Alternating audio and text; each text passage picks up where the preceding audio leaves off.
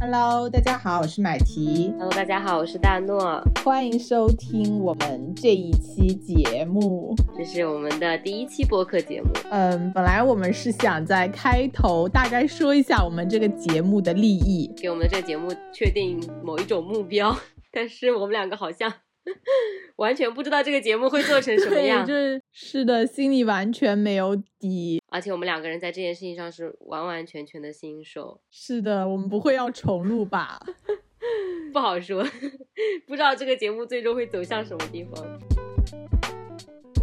我们为了录今天这个节目，也是很难很难的调出了这样一个时机。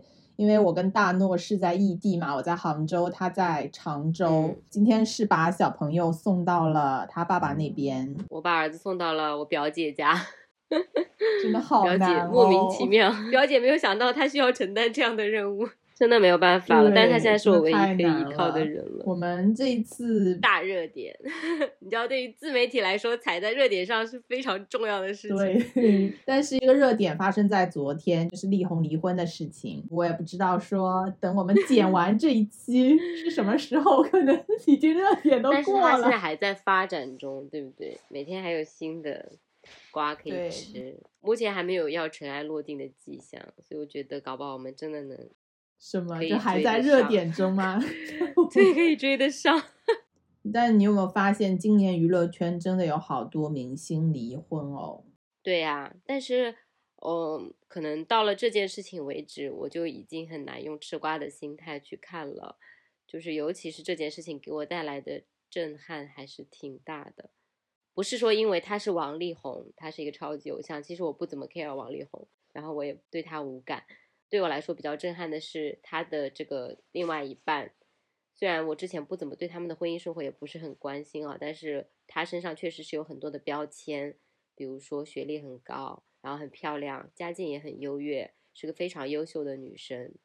可是她现在所面临的婚姻的处境，在我们看来似乎也不是那么的好。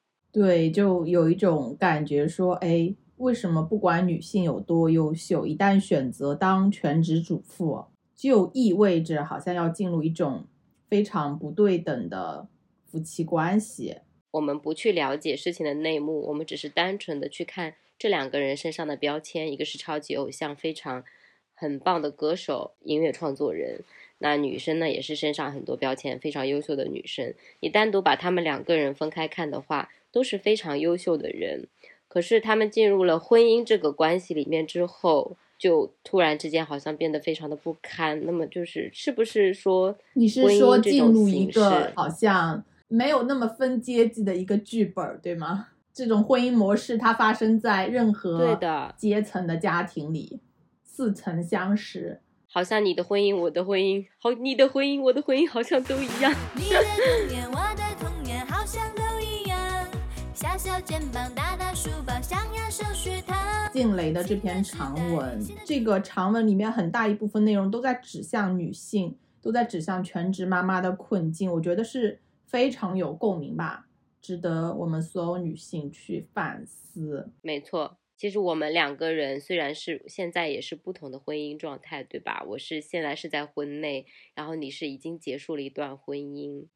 一段婚姻，呃，我觉得这这里可以简单讲一下吧。虽然我们嗯两个是，嗯、不算是传统意义上的全职妈妈，对吧？我们是既兼顾了说全职照顾孩子，然后又有自己一部分收入。但其实我在一开始怀孕生孩子的头两年也是没有收入的，就纯粹就是一个全职妈妈的这样的一个角嗯色。后来是在照顾家庭和孩子的夹嗯缝中吧，慢慢开始了自媒体的工作，一直到后来我也是在经济独立的前提嗯下，才决定离婚，成为单身妈妈。其实，在这里的话，真的是独立才让我拥有了去主动选择另一个身份的权利，去离开一段关系。我自己的话就是一直有是有在工作的，我和我的老公，嗯、我们一直是自己创业，在这个我们的这个创业的过程当中，也是一直承担了还挺多的工作吧。所以从经济关系上来说，我还是说没有经历过完全的说全职妈妈的阶段。嗯，我前几天看了一组数据，是国家统计局发布的统计结果啊，嗯，蛮惊人的。我们二零零七年的离婚登记是二百零九万对，到了二零二零年，你猜这个数字已经达到了四百七十万对，就是就也就是说。离婚的数量多了一半多，挺惊人的，对吧？对，就我们只是觉得说现在离婚的人越来越多，但是没有想到这个数字竟然是这么大的一个差距。虽然我本人也在这其中贡献了一堆数据啊，但也我，但我也真的是依然很想问，大家的婚姻真的已经这么不堪了吗？婚姻真的有那么难以维系吗？嗯，可能我要我会要从自己的角度去说一说吧，因为我现在还在婚姻里，嗯，是确实是有的时候会面对一些非常崩溃的状态，无数次想要离婚的状态。大家可能会觉得我在婚姻里遇到了各种不顺遂呀，各种引发了各种一系列的问题，都是婚姻本身导致的。但离了婚真的有变好吗？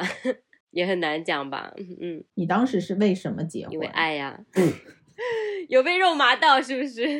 没有没有没有，就这里我还是比较呃正儿八经的说，想聊一下我我想进婚姻的这个这个点吧。就是我那会儿二十七嘛，我是处在一种事业和人生的迷茫期，就是我那会儿工作呃开始要转到一个主管管理层这样的一个岗位了，然后呢。我又觉得好像现在这种工作的状态不是我喜欢的。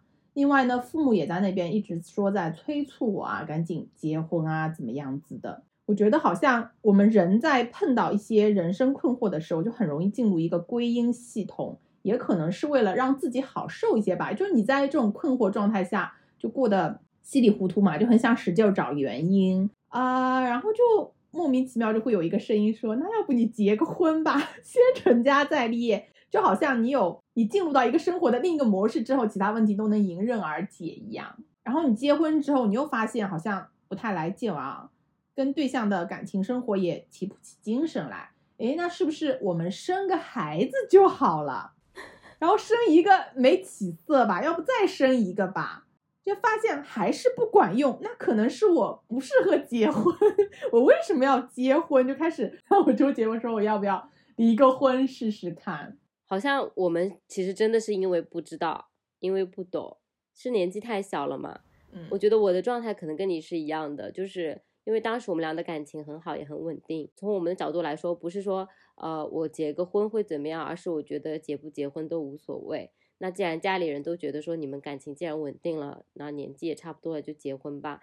那我们的角度就会觉得说，反正结不结婚好像都一样吧。我们不懂婚姻是什么，我们也不知道婚姻会带来什么，也不知道它会改变我们什么。我们只是觉得无所谓，结婚就是结婚而已，从来没有想过结了婚之后会带来什么。然后生小孩可能也是，你不知道生了小孩之后会怎么样，不了解，根本不懂。你就是哦，OK，那你结婚了，那生小孩，然后就生小孩，好像是在生活的河流里面就那样飘着往前走的状态。你现在已经结束了你的婚姻关系，那你觉得这问题解决了吗？不再崩溃了吗？就我发现该崩溃的还是在崩溃啊！就我最近又刚刚经了经历了一次比较大的崩溃，就我前几天。就找大诺聊天，我说我受不了了，我我这次真的崩溃了，而且是不仅是心理上的崩溃，情绪一下子调整不过来，就直接导致生理性的要躺在床上完全没有力气。嗯，因为你的情绪是会，其实是会对你的身体有消耗的。你给我打电话的时候，其实我也是正好在崩溃，我们俩是同步崩溃。对，然后我们两个就想说，妈呀，你看。离婚也崩溃，不离婚也 也崩溃，就到底这这个问题出在哪里了呀？对呀，太困惑了。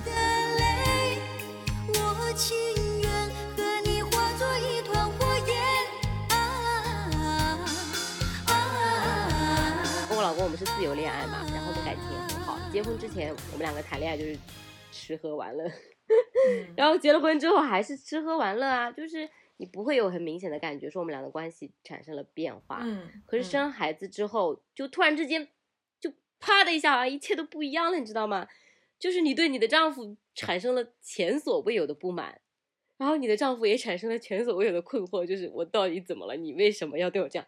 亲密关系是很难经营的，就本身已经很嗯难了，然后你又整出一个小孩儿来，就完全手足无措。你想，第一次当爹当妈，就什么都得从零学起嘛。对，然后加上你生完孩子之后，自己的那个体力啊，感觉完全跟不上，一下子可能老了五六岁那种状态，怎么办？你这小孩可能已经占据了你百分之六十甚至八十的精力，你怎么再去拿剩下的百分之二十去搞好你自己，还要 再搞好你们这个亲密关系？而且有一句话说，我们大家我们都是第一次做父母，对不对？你也是第一次做爸爸，我也是第一次做妈妈。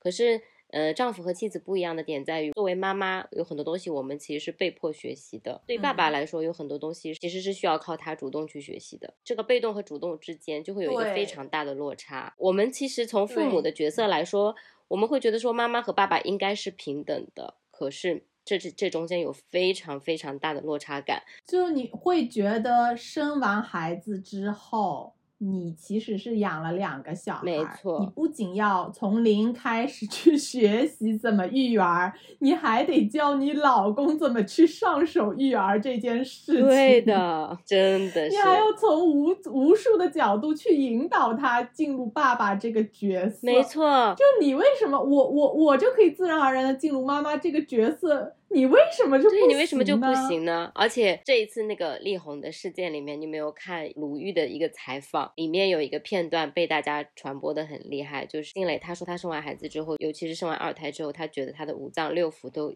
移位了。然后王力宏嗯竟然说、这个我没有办法体会，当然我作为爸爸，他也是没有办法体会的。所以这里是没话找话吗，这也要这个时候必须要体现一下爸爸的存在感。就是真的是跟一般里然后当时鲁豫，鲁豫应该很无语吧？我也是很无语，大家都很无语。嗯，是的，就是你怎么？因为我们心里面都知道这里面的落差有多大。对，是的。像我跟大诺，我们俩相比于其他的家庭比较好的一点是，我们不需要去。另外再去面临这个隔代的关系，对吧？婆媳，对，但是真的有很多妈妈还需要在婆媳就关系，是夫妻关系已经让他们非常崩溃的基础上，还要去面临其他家庭成员之间的关系。夫妻关系已经非常崩溃了，小孩子 又带不好，然后又搭出来一个婆婆或者说丈母娘，是的是真的是鸡飞狗跳。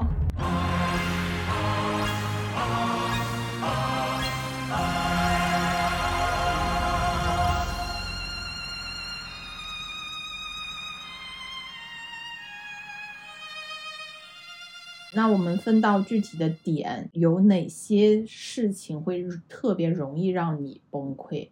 嗯、我最近呢就是一个自己一个人在带孩子的状态，因为我老公他去给野孩子乐队巡演去做跟拍，然后已经一个多月的时间了，就是他需要跟着这个乐队去全国各地巡演，然后记录他们这个巡演的过程。在他出差的这个整个期间，都是我一个人在带孩子。你每天除了和孩子在一起，就是要忍受自己一个人的孤独的状态，所以其实处于情绪一直是处于一个比较紧绷的，然后临界感的那种状态。Welcome to my world，欢迎来到单亲妈妈的生活状态。真的非常不巧的是，我的孩子是一个非常高需求的孩子，不知道你们家是不是这样子啊？就是需求非常对对，我们两个小孩都是高敏感、高需求。需求非常之高，就是他必须要你时时刻刻给他提供爱、拥抱。他的这种需求是爸爸满足不了的，只能妈妈来满足的。这个可能是最让我崩溃的点。不需要爸爸，就他需要的东西，似乎好像只有妈妈能给，爸爸给不了。是因为说爸爸一直是因为爸爸一直缺虽然他们失呀。虽然他们生活在一起，但是爸爸在这些方面是缺失的，所以他只能就对趴到妈妈身上来要这个东西，对，会非常的疲惫。然后一旦大家都习惯了这种模式之后，比如说孩子也习惯了，然后爸爸习惯之后，他嗯就理所当然的觉得这个事情不需要我参与，变成这是你他就是变成了你的，你嗯和孩子的事情跟我没有关系。我跟前夫之间最让我崩溃的是，我们对生活的期待是不一样的。那男性啊，在结婚之后，他们很容易进入一种躺倒的模式，就好像说你结完婚、生完孩子，你的人生某一个使命就已经完成了，哦，你就是可以躺在家里的，躺在沙发上，然后有香香的饭菜，你家里都是打扫的很好的，嗯，就我会觉得很多男性是在以这样子的一种默认、约定俗成一样的这种想法下进入婚姻的。嗯，结果女生可能在不停的进步向前，她们想要把生活弄好，他们想把家里弄好，想把嗯孩子照顾好。嗯，但是男生是一直躺在那里的，万事大吉。逐渐逐渐的说，两个人的差落差越来越大，越来越大，大家的思想啊，整个人的个人个人进步啊，都已经不在以同一条线上了。怎么回事？我们原来在谈恋爱的时候，大家就讲的挺好的呀，我们对未来的规划就是，呃，my dream is your dream，对不对？嗯但是为什么好像在过了若干年之后，我老公好像觉得现在挺好的，就对这个家庭不满的是只有我吗？就这个是让我非常怀疑人生的，就好像我这么多年我一直在做这么多努力，把自己逼到这个绝境，就逼到这种这种状态下，好像就是一个无用功，嗯对方根本就没有在承认你的这些付出。嗯，是的，我觉得就对于像你这样就是一直在坚持个人成长的女生来说，进入婚姻之后很可能会遇到这样的状况。男嗯性他就是默认觉得说我结婚了，一就是 settle down，就是所有的事情都 OK 了，万事大吉了。对，是的，我需要，我只需要保证这一部分是稳定的。他的这个妻子的角色对他来说是如此的安稳和固定，嗯，你懂吗？就就这好不 懂，你知道吗？就觉得我结了婚，OK，这个东西就稳稳的立在那里了。我的家庭，我的妻子，I'm not very good with people. If you don't start a conversation, nation, we won't have one. Have, have, we won't have one, nation. If you don't start a conversation, nation, conversation, nation, conversation, we won't have one. 无效沟通或者不沟通，冷暴力就是不沟通。我觉得这个在婚姻里面也是一个非常大的问题。大家都很容易这样子，没错，而且现在还有一个问题是我观察到，不知道是因为懒得去沟通，或者说懒得去思考，大家会跳过沟通这个步骤，而去倾向于找一些现成的答案。就你会发现，社交平台上，小红书上也好，微博上也好，会有很多那种给你总结出来的东西，比如说。如果男人有以下几点行为，证明他根本就不爱你。还有警惕，如果他出现了以下几种行为，他有可能出轨了。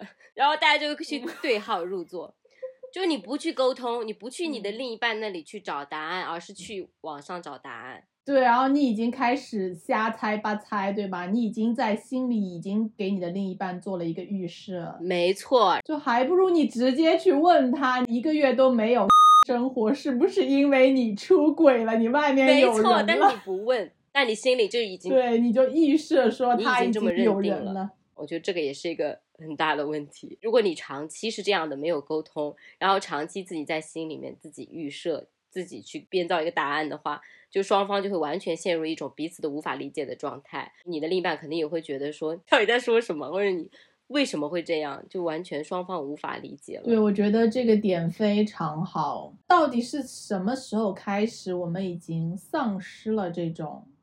其实我觉得我们应该是努力试图去沟通过的。嗯，也许对方没有给到你积极的一个回应，没错。我觉得这个东西我也需要反思我自己吧，因为它真的是双向的。也许我的另一半曾经也试图跟我沟通过这个点，他比如说，就你你最近是不是外面有人了？然后我可能会觉得莫名其妙说，为什么你怎么会有这种想法？也许就过去了。对。就没有去考虑到说，也许这个已经是困扰对方很久了，他是真的想要认真的来聊这个事儿。对，然后你把这件事情仔仔细细的解释给他听，我之所以为我为什么会有这样的行为，那我们又怎么样才能让对方意识到说这件事情对我来说很重要？或者说需要说到一些什么东西才能让我意识到说这个事情对他很重要，我愿意来坐下来好好的沟通。技巧是一方面，它也需要一个长期去尝试的过程吧。这个我真的承认，我很容易放弃。诶，如果说我试了一次、两次之后，对方没有给到我应该有的回馈，我也许就放弃了，我就开始在心里不断的预设，没错，就是你，嗯，你可能你问了，但是你觉得他根本就没有在认真回答你。对，嗯长期以往之后，最后就发现我们的沟通就真的只剩下说，哎，你今天回几点回来吃饭？嗯，儿子周末有个培训班，我可能要开会，你能不能带一下？回到这种非常鸡毛琐碎的，就真的像室友一样的相处。但是就你当你陷入沟通的这种困境的时候，也确实是很让人崩溃的。对，它是越来越难，越来越难，就把你困住了。就你们一旦离这个模式越来越远之后，就很难再重新回回到一个好良好的沟通模式里面。If you don't start a conversation, station, conversation, station, conversation, we won't have one. We won't have 我.当时不是在微博上发过一个视频，家庭琐事是引起离婚的最大的原因。男人眼里没活这件事情，然后大家共鸣非常，应该都有。这个问题存在吧？对对对，你俩根本就不在一个世界，感觉就不在一个平行宇宙上面去思考这件事情。还在婚内的时候，我们俩去他家，有一天半夜，我们两个还在客厅看电影，然后大概已经十一点半了，他妈妈已经睡着的人突然起床来到客厅，我说：“哎，出来干什么？”他说他要晒衣服，洗衣机的衣服刚洗好。然后我当时真的已经震惊了，我说：“喂，你跟我们说一下就好了呀，到时候晒一下衣服，对吧？这不是一件很小的事情吗？你为什么要亲自起来呢？”然后我看向小沈，就小沈根本就没有想到我想的这个东西，就在他的眼里就应该是他妈妈起床去晒这个衣服的。嗯，在这个问题上，你就觉得没有办法沟通。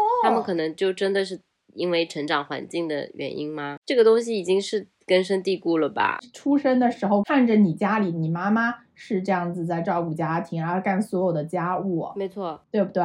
是的，是这样子长大的。但是男生可能就真的是宠到不行，你什么都不用做的，你所要做的就是 好好学习。可是我们女生不是不仅要好好学习，还得要说做一个贤妻男生就是这样长大的。我老公他家里也是，我跟他回老家之后，我就能明显的感觉到，呃，所有的事情都是妈妈呀，然后家里的妹妹呀，还有奶奶呀，全部都是女性角色在做。女性角色就是从早忙到晚，然后嗯男的就是可以躺在炕上。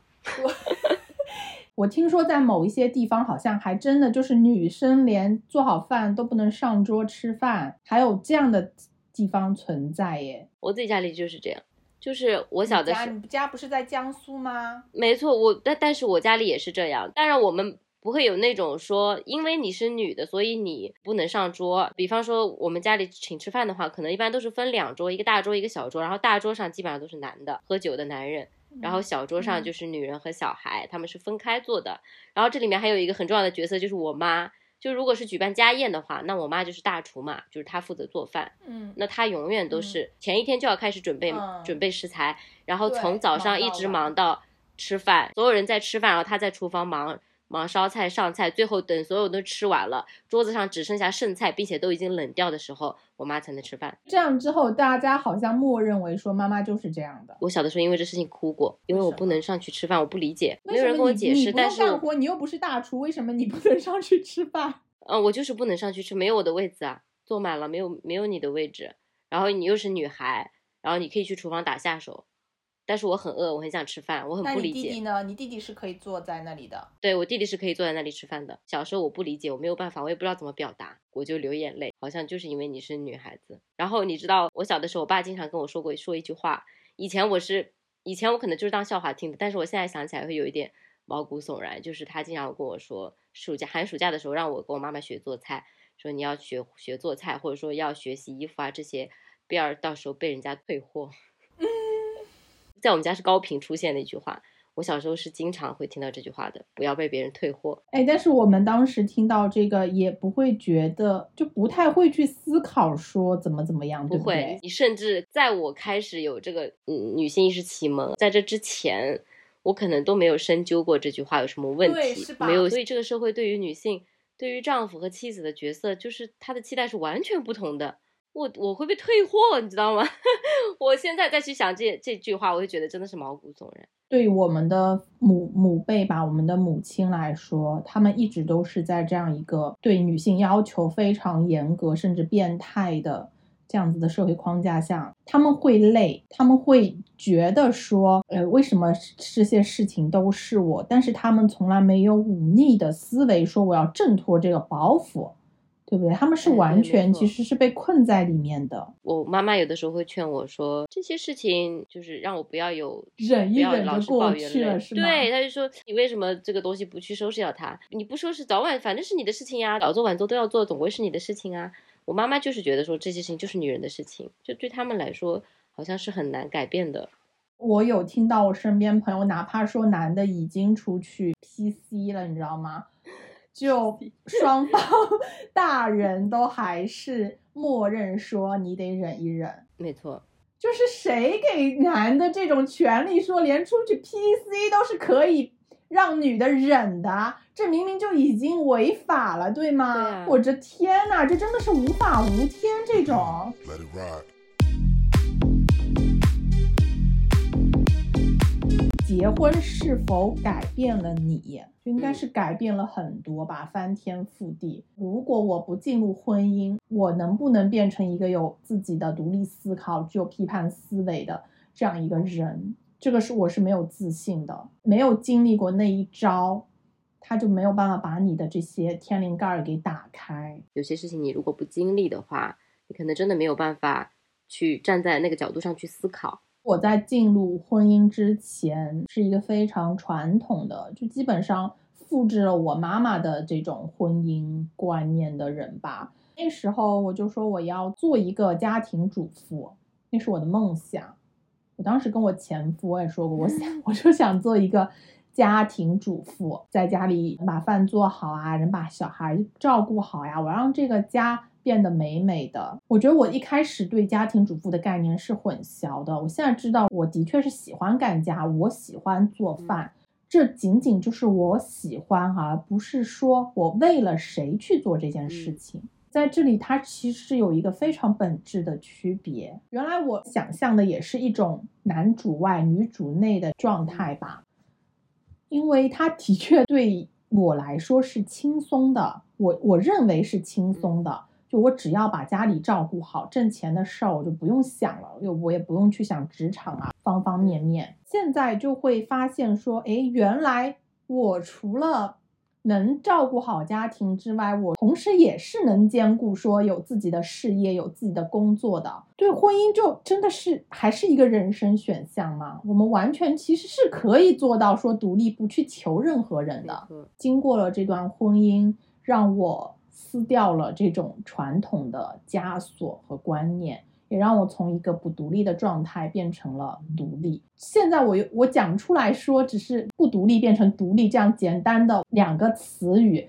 但是这中间经历了多少的心理动作、心理变化，整个的蜕变，这是非常辛苦不容易的，我觉得。真的，你就好像是农奴翻身的那种感觉，你真的推翻了你内心的一座五指山，你知道吗？对我来说，结婚和不结婚，就婚姻之后，我自己个人我自己觉得比较大的一个改变，可能就是我的成长的速度变慢了。就是如果把自己想成一个植物的话，好像就是生长速度变缓了。因为我以前是一个我自己的性格的话，我可能是那种对于新鲜的东西求知欲，在结婚嗯之前，我是一个。嗯，对，你是射手对我是一个非常旺盛的人，然后特别爱冒险、无所畏惧的那种。可是结了婚之后，我不知道，可能是因为太多的人际关系的困扰，我把很多的精力投入在去解决这些人际关系的问题，我和我丈夫之间的关系的问题。嗯然后有了小孩之后，我又把更多的精力投入到了孩子的身上。然后我对自己的关注，我对自己这种成长的需求也越来越少，就是你灌溉自己的机会也越来越少。所以现在用一种动物来形容你，就是树懒嘛。闪电。对我感觉到这种这种变化。自己觉得自己好像成长的很慢，你会觉得时间变快了。对，我觉得这是一个很好的点。就比方说，我们从初中开始计算到大学毕业是十年的时间，嗯，怎么说？后你会觉得说你整个人的变化非常非常的大，一直在不停的吸收新的养分。我从结婚到现在为止也是十年的时间，这十年时间里面，我没有感受到自己除了有了孩子，然后身心俱疲 之外，你你自己本身没有非常大的改变。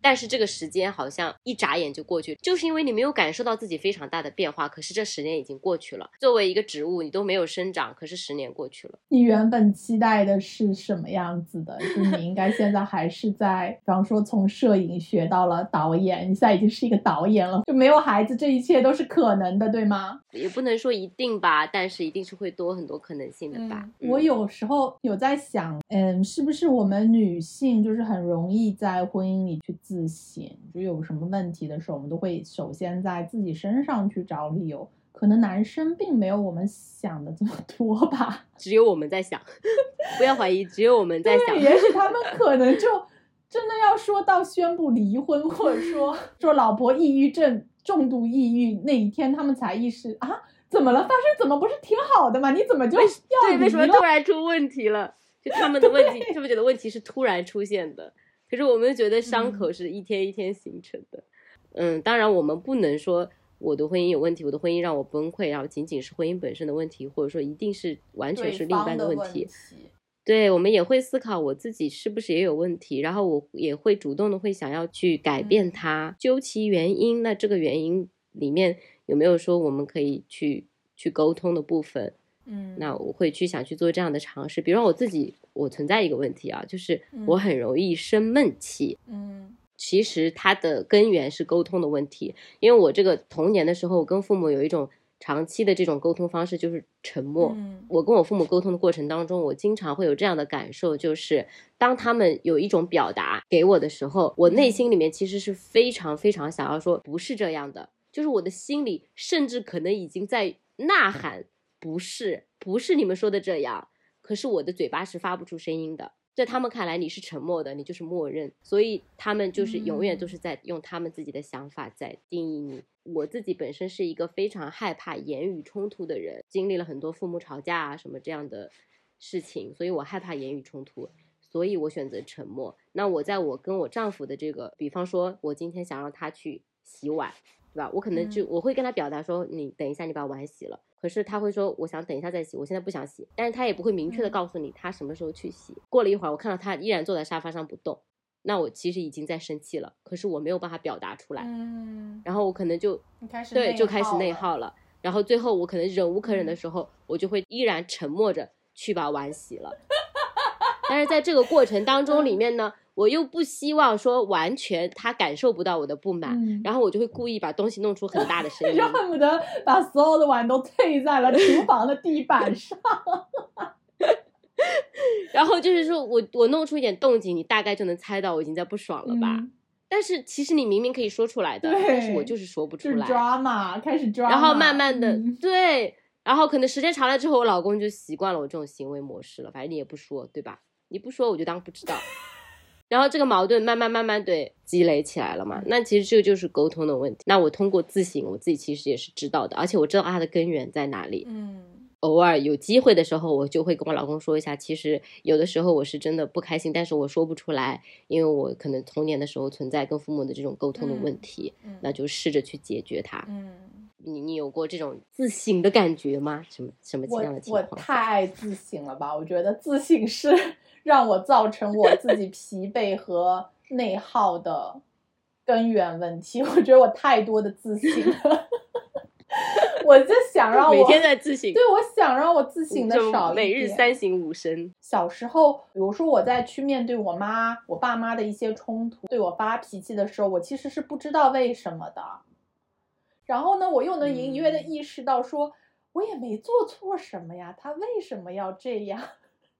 然后我就会去一直去想说，到底怎么了？怎么了？怎么了？怎么了？但是这个时候其实没有一个声音来告诉我，其实就是你妈心情不好。你啥都不要想，就因为啊她心情不好，但没有这个声音，然后我就开始习惯性的进入到这种各种自省的状态下吧，想太多。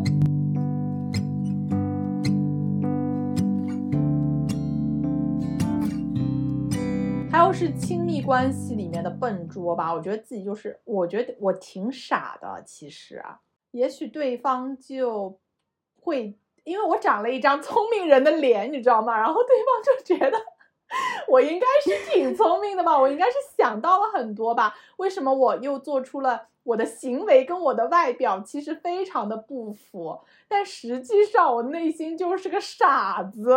如是因为缺少经验吗？对，有可能吧。就如果说对方能真的就把我当成一个傻子看，也许我就不会过得这么辛苦。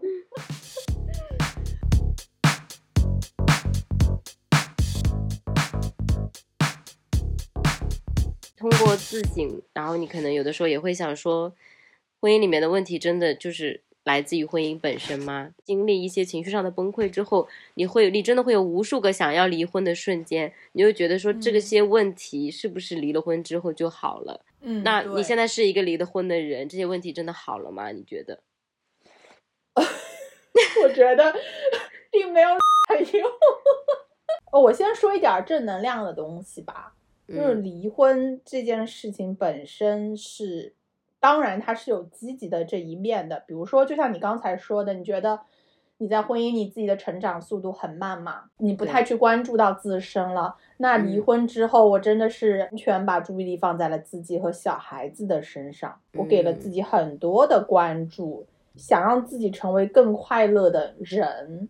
我的自嗯我成长的速度其实是非常快速的，就嗯就是你完全把注意力放在自己身上了。就是今天如果说发生一件事儿，我只想让自己开心就行了，对不对？我不用再嗯花出一部分的时间说我要去让跟对方沟通啊，什么这个这个是很大一部分的精力嘛，对吧？是的，自己的成长速度变快了。另外还有一点就让我觉得很爽的，就是以前在婚内的时候，呃，我的微博下面经常会有一些粉丝来评论，他们甚至是我身边的朋友吧，他们可能觉得我好像生活经营的还不错，就会理所应当，他们的先入为主就觉得，哎，是不是你老公挣的很多才能支撑你这样子的生活？嗯 反而呢，现在我离了，我过得怎么样？我把孩子培养的怎么样？毫无疑问了，就我现在对家庭、我对工作的付出努力，都得到了一个更加公正的评价。第三点呢，就说对对方的期待吧。你在婚内的时候，你就是你少不了就是会期待对方去做某些事儿，就是或者说你把嗯自己完不成的部分，你会理所应当的嫁接到对方身上，希望他能去嗯完成，来做一个协助或者说补充。那对方不可能说完全能做到啊，那你就会产嗯生很多嗯怨恨。是的，因为你如果在婚姻里面处于一个对对方完全无期待的状态，其实也是很痛苦的。我不知道该怎么说，但是我觉得是可以吧。那人家心理心理学的时候，不是都说你要去尊重对方是一个个体，你不可能去改变他。我现在可能进入到亲密关系上的时候，不再会说进入到这个这样一个怪圈里面。你真的是把对方的这种嗯期待给放掉了，就事论事，你知道，不要带着那种怨恨的情绪再去交流了。你有你有这个情绪之后，你去交流的时候，你就会去怨恨对方。没错，没错，没错。要比如说，嗯我跟我前夫现在就相处的非常好，我们就是就事论事，就两个人这种相处的边界感很强，对吧？夫妻也是需要边界感，因为大家就是独立的一个个体，为了活成对方 期待的那个样子而去折磨彼此，这个是让我觉得特别解脱的，也是觉得很解脱的一个点吧。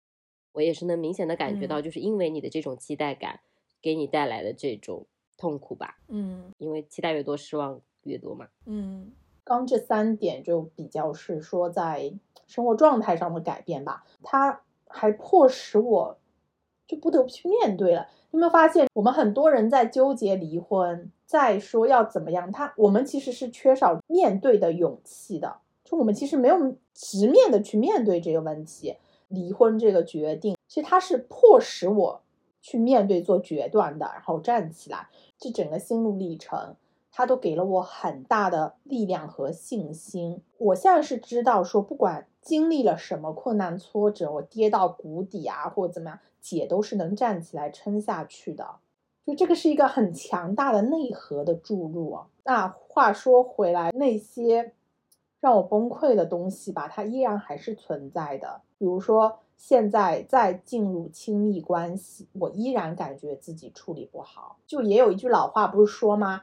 你离了，你再找一个，可能还没上一个好。这为什么呢？就因为其实我们自己自己就没有处理好说根本的这个问题。你在亲密关系里面的这些问题，不是说你换一个人就好的。这个东西它是需要很长的一段时间自己再去消化的，就涉及到一个个人成长的问题了。个人成长才是真正的幸福密码。对，是的，就就还是回到独立的这一个点吧。在你身上体现的也比较明显。个人成长之后，其实你对幸福的定义，或者说对这种美好人生的定义，就已经不仅仅说有仅限于我有一段美好的婚姻生活了。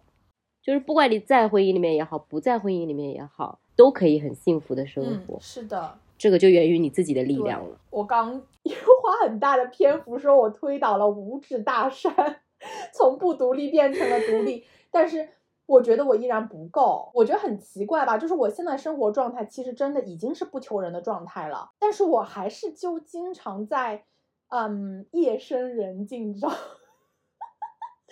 夜深人静，然后肝肠寸断，午对对，这种时候你会有一种无依无靠的感觉。我也太脆弱了吧！就我明明已经能做到，为什么我心里还会有这样一个声音去让我说想着要依靠？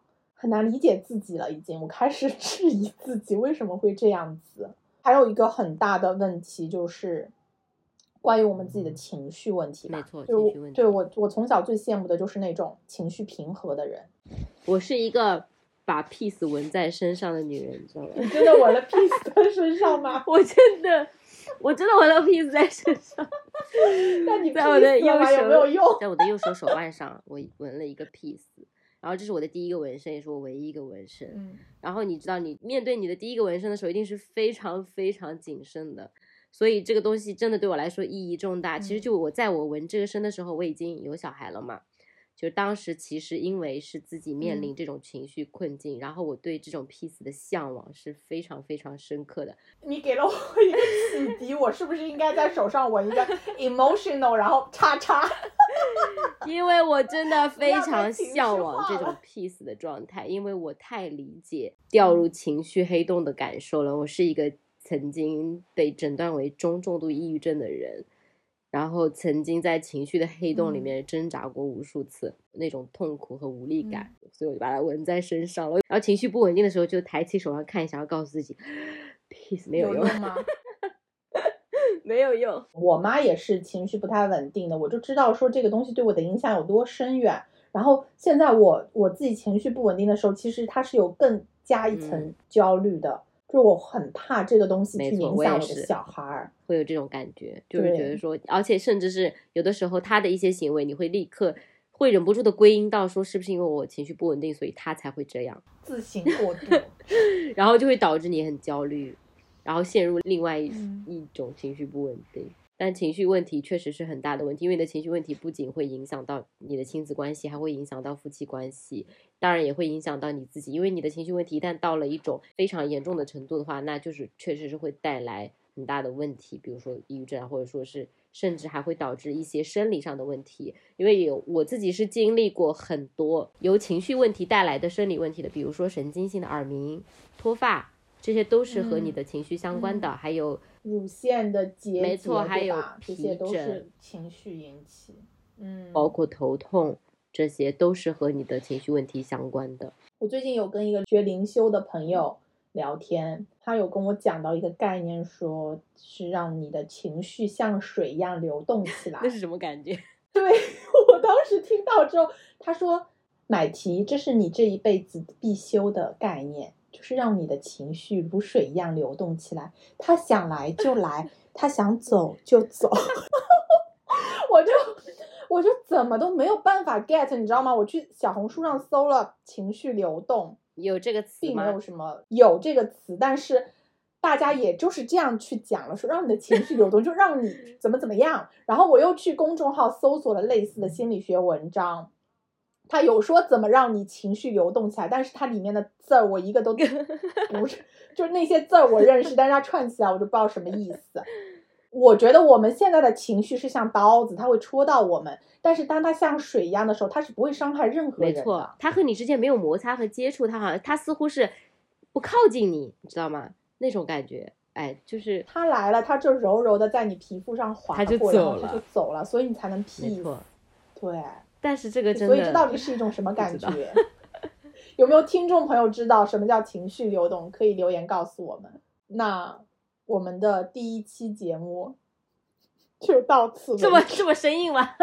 不然要怎么嗯 ending？、我就有点嗓子可能也有点要哑掉了。在最后，要不来讲一些客套话吧。第一期节目我们不知道剪出来的时候会不会很车祸，我们就希望说 我们这个节目是轻松的，我们就是朋友聊天嘛，就我们两个人就是普通的老母亲，我们也不并不想要教导任何人，但是就希望可以跟大家一起对，是的，聊一聊聊聊天、探讨，就大家可以把我们的这个播客作为你在开车、做家务也好啊，这时候的一个背景音吧。嗯，对我有一种声音的陪伴，然后说，哎，这个其实有很多人跟你一样挣扎。嗯，那我们这一期节目就到这里吧，嗯我们下次再见喽，下次是什么时候？谁知道呢？我们给自己立的 flag 是一周一期，但是我觉得可能会打脸。但是我们会努力。对，我们会努力的。好啦，拜拜。